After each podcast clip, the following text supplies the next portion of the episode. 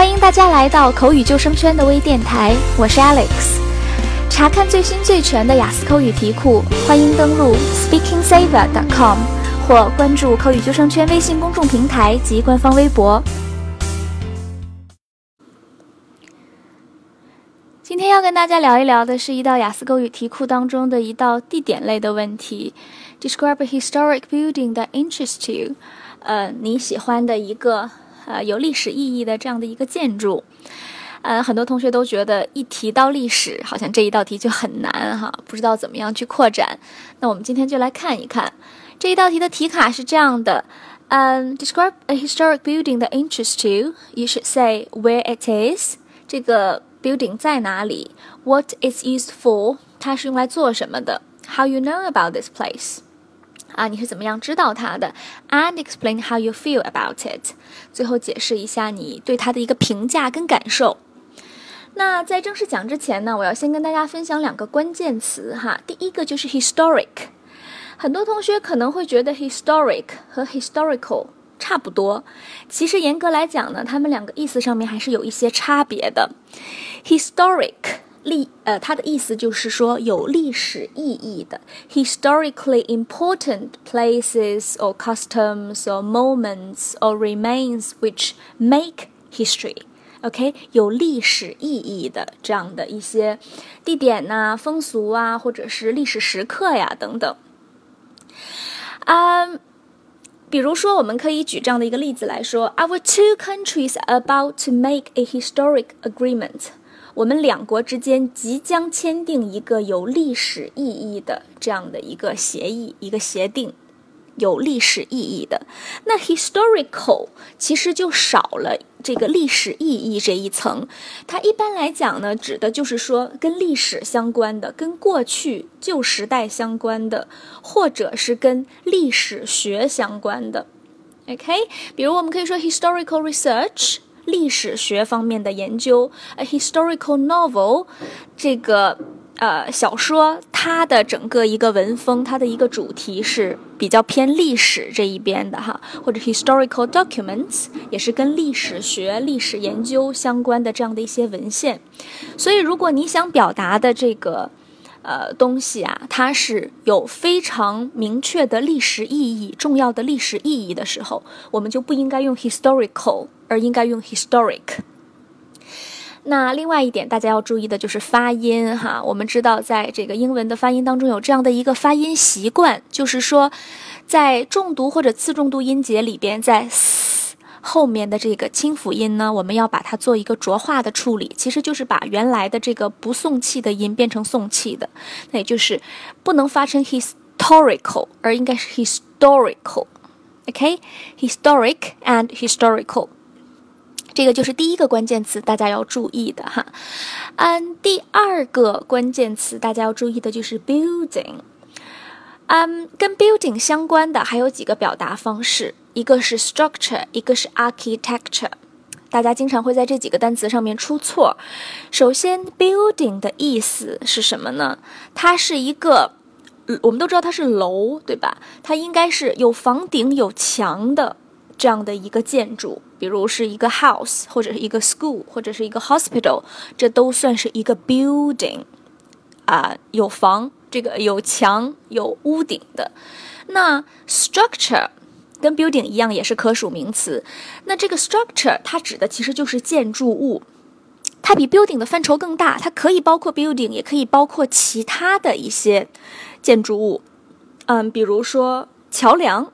桥我们都知道它是没有房顶、没有墙的哈，但是它是一个建筑物，这样的东西可以叫做 structure。所以，如果考官的问题问的是让你描述一个 building，你就不能选择一个比如纪念碑呀，或者是啊桥梁啊这样的素材来说了。有一个大家经常犯错的词就是 architecture，注意啊。这 architecture 这个词，当它用在建筑领域里边的时候，是不可数名词。它可以用来表示建筑学，比如你的专业是什么？I study architecture in university。我学建筑学，或者呢，architecture 也可以表示建筑风格，比如说 the style，嗯，比如说 modern architecture 这个现代风格的这样的建筑，或者是 the architecture of the 18th century，嗯，十八世纪的建筑风格。所以我们不能用 architecture 来说一栋建筑，我们不能说 an architecture，这个是错误的表达。OK，记住了吗？Building 和 structure 是可数名词，可以表示一栋楼或者是一个建筑物，但是 architecture 不能用来表示一栋楼或者一个建筑，它是一个不可数名词。那当然了，architecture 它如果用在这个 computing 这个领域里边，它就是一个可数名词了哈。我们今天说的是它在建筑领域里边的一个用法。嗯，那么。分析了这两个关键词之后，哈，我们就来一起来 brainstorming 一下这个素材的选择。因为我们意识到了 building 和 structure 的这样的一个差别。那如果考官的问题是 building 的话，我们就不能说像 the Great Wall 长城或者西安 City Wall 西安的这个古城墙这样的一些历史古迹了。那我们可以选择一些有房顶、有墙、人能进去的。人能在里边生活的这样的一个，呃，一些东西哈，比如说，呃，The Palace Museum，呃，故宫博物院，对吧？比如说，呃，Temple of Heaven，这个天坛，像 Yellow Crane Tower，也是很多同学喜欢说的一个素材哈，黄鹤楼，或者是岳阳 Pavilion，啊，岳阳楼等等。当然，你也可以选择这个 Someone's former residence，一些。知名的名人的故居，或者是 any other historic building in your city，你的城市里边有这样的，对你的城市来说有特别这个重要的历史意义的这样的一个建筑，都是可以的。那在回答这一道题的时候呢，呃，中国考生遇到的最大的一个问题是什么呢？就是这个整个这个回答呀，听下来特别像一个导游词。我相信很多同学是这样，因为一看到 historic building 就懵了，觉得这道题好难说，我要怎么样去描述它呢？呃，然后就开始去 Wikipedia 或者是去百度上面去搜这个地点的英文描述，结果整个两分钟的回答让我听起来感觉你像在给我读一个 guidebook，非常非常的 boring，而且也偏离了主题。我之前反复跟大家强调过呀，卡片题。这个回答的过程当中，最最重要的永远是最后一个问。既然考官问的是一个 describe a historical building that interests you，啊，让你感兴趣的、让你喜欢的这样的一个历史建筑，那么你最后一定落点要放在你对它的评价上面。为什么你喜欢它呢？你对它的评价跟感受是怎么样呢？你觉得它的特别之处是什么呢？对吧？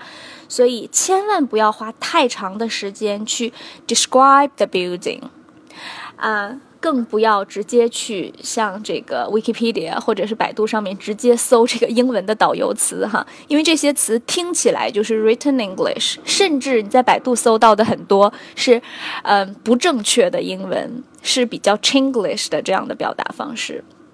一定要把重点放在最后一个问，因为在你说表达，呃，在你说感受、说评价的时候，其实是比较容易用到一些这个 general English 的表达方式的。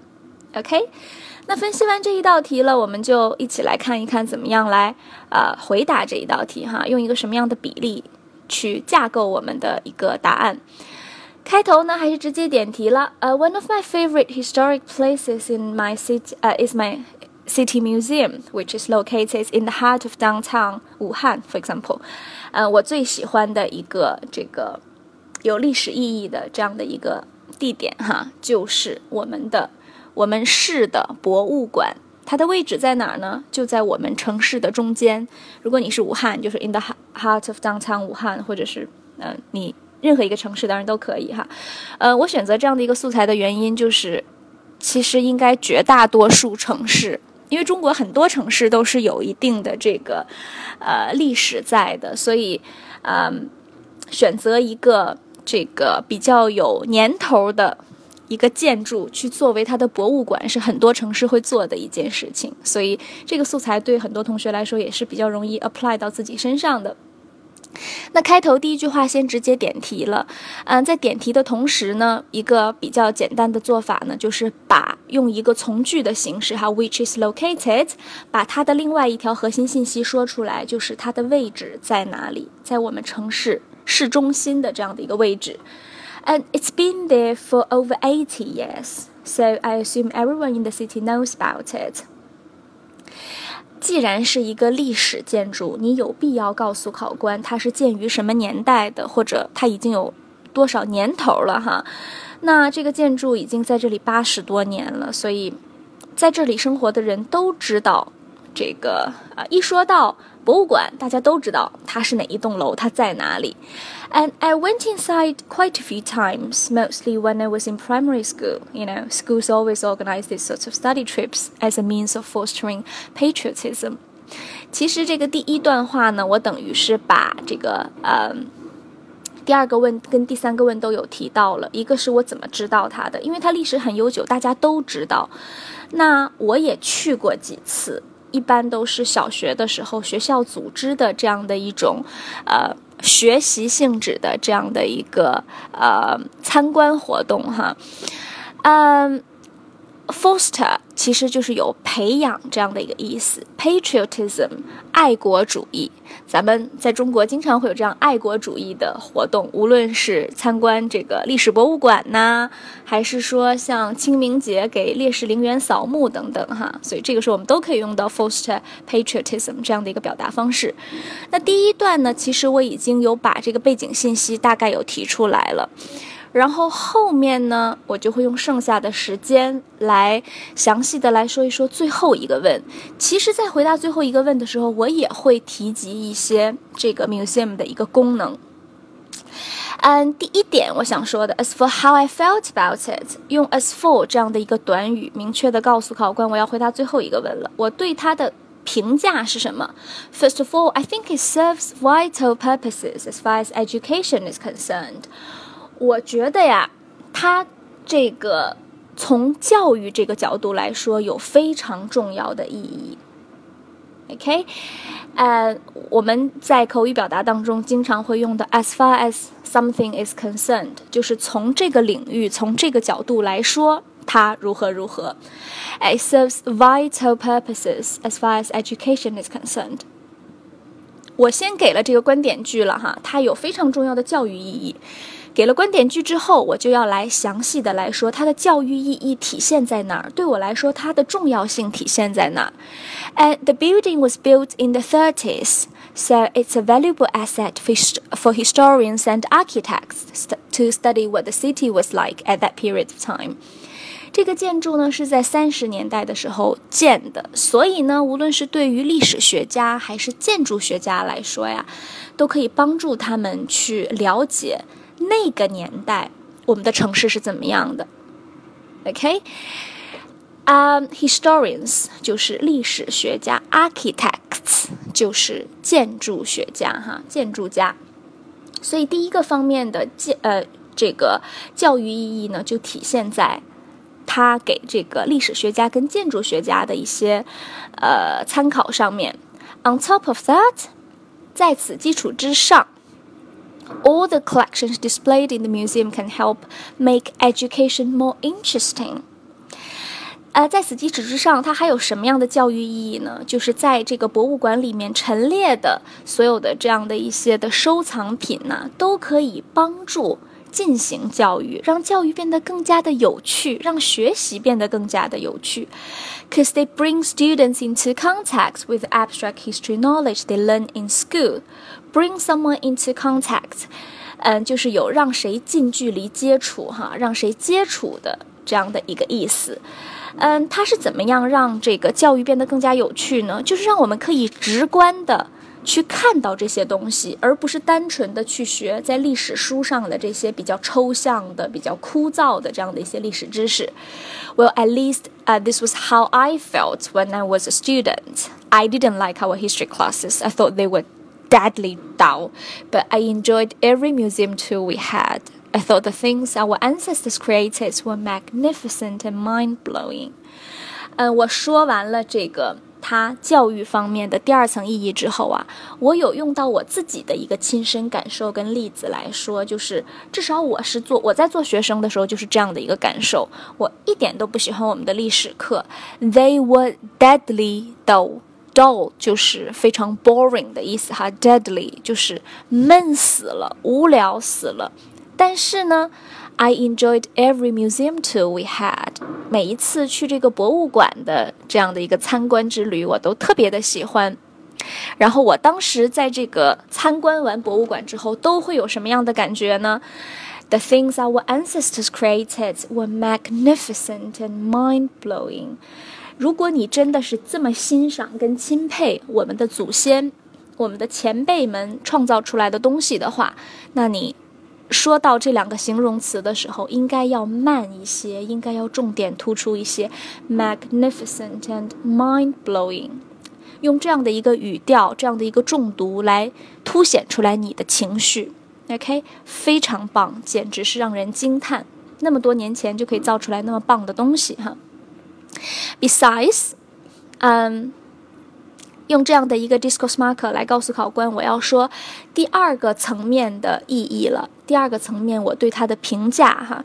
The building is an iconic landmark of the city and is pleasant to look at。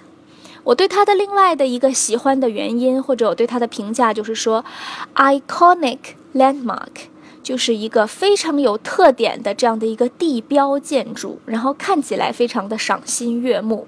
还是先给了观点句哈，给了观点句之后，我接下来来详细的来说一说这样的一个地标建筑，这样的一个建筑为什么让我看起来特别的赏心悦目呢？I mean, China has been developing at an enormous speed.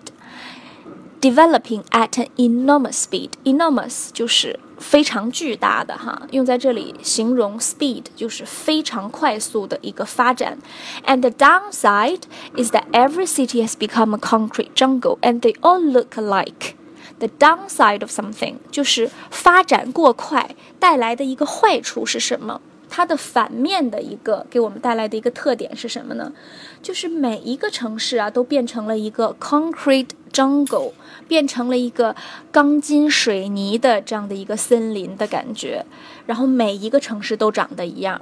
其实大家想一想，是不是这样？中国的大城市，尤其是你去到市中心，哈，都是这种，啊，摩天大楼、玻璃外墙，然后呃，街道也都长得差不多，甚至街道上面的商店都是一样的连锁店，对吧？And I'm glad that we've preserved some buildings like this that can make our city unique. 我很高兴的一点呢，就是在这样的一个大的氛围下面呢，我们的城市能够保留一些像这样的历史建筑。正是因为这样的历史建筑，让我们的城市看起来是与众不同的，是有特点的，是有 feature 的哈。So when I have friends coming over from other places, I always take them to the museum. You know, at least take a glance at this old and old and beautiful building. 所以，当我有朋友 come over from other places，come over 就是从别的地方过来哈。嗯，当我有朋友过来的时候啊，我一般外地的朋友来了，我都会带他们去这个博物馆这里去转一转，拍拍照。我觉得这个楼特别漂亮，至少看一眼，这个能够代表我们城市特色的这样的一个呃又古老又很美的这样的一个建筑。OK，所以呢，我们在评价这一个历史古迹的时候，我们第一个是从它的教育意义的角度来说的，我对它的评价。那同时也有引申到我自己作为一个学生的时候，我对这个博物馆的我过去的一些经历哈，给我留下的印象。那第二个方面呢，我们就是从。它的既然作为一个 building，它的外形哈，它这个古老的风格给我们的城市增加了什么样的色彩？从这样的一个角度来说，所以大家会发现，虽然 historic building 一听说起来是历史建筑，好像不知道从何下手，但其实真正你把重点放到最后一个问你去分析你的感受的时候，我们用到的其实都是 general English，都是比较 common sense 的这样的一些表达方式，所以表达起来呢，跟回答其他的问。问题也并没有太大的差异，也并没有增加太大的难度，对吧？所以记得呀，描述一个地方的时候，多说你的感受、你的经历、你的评价，而不要啊把精力都放在这个去描述它的外形、外表上面。如果你把重点放在描述外形、外表上面，那你的回答听起来会非常的 boring，而且也需要你用到非常非常多的这个特别去积累的一些表达方式在里边。OK。那么这一道题目前还是在咱们这个雅思口语考试的题库当中的哟，所以还没有准备它的同学可以现在花一点时间来练习一下。那么同时呢，也欢迎大家去口语救生圈的官网上面去查看多版本的答题范例。好吧，我们今天的课就到这边，谢谢大家的收听，下次再见，拜拜。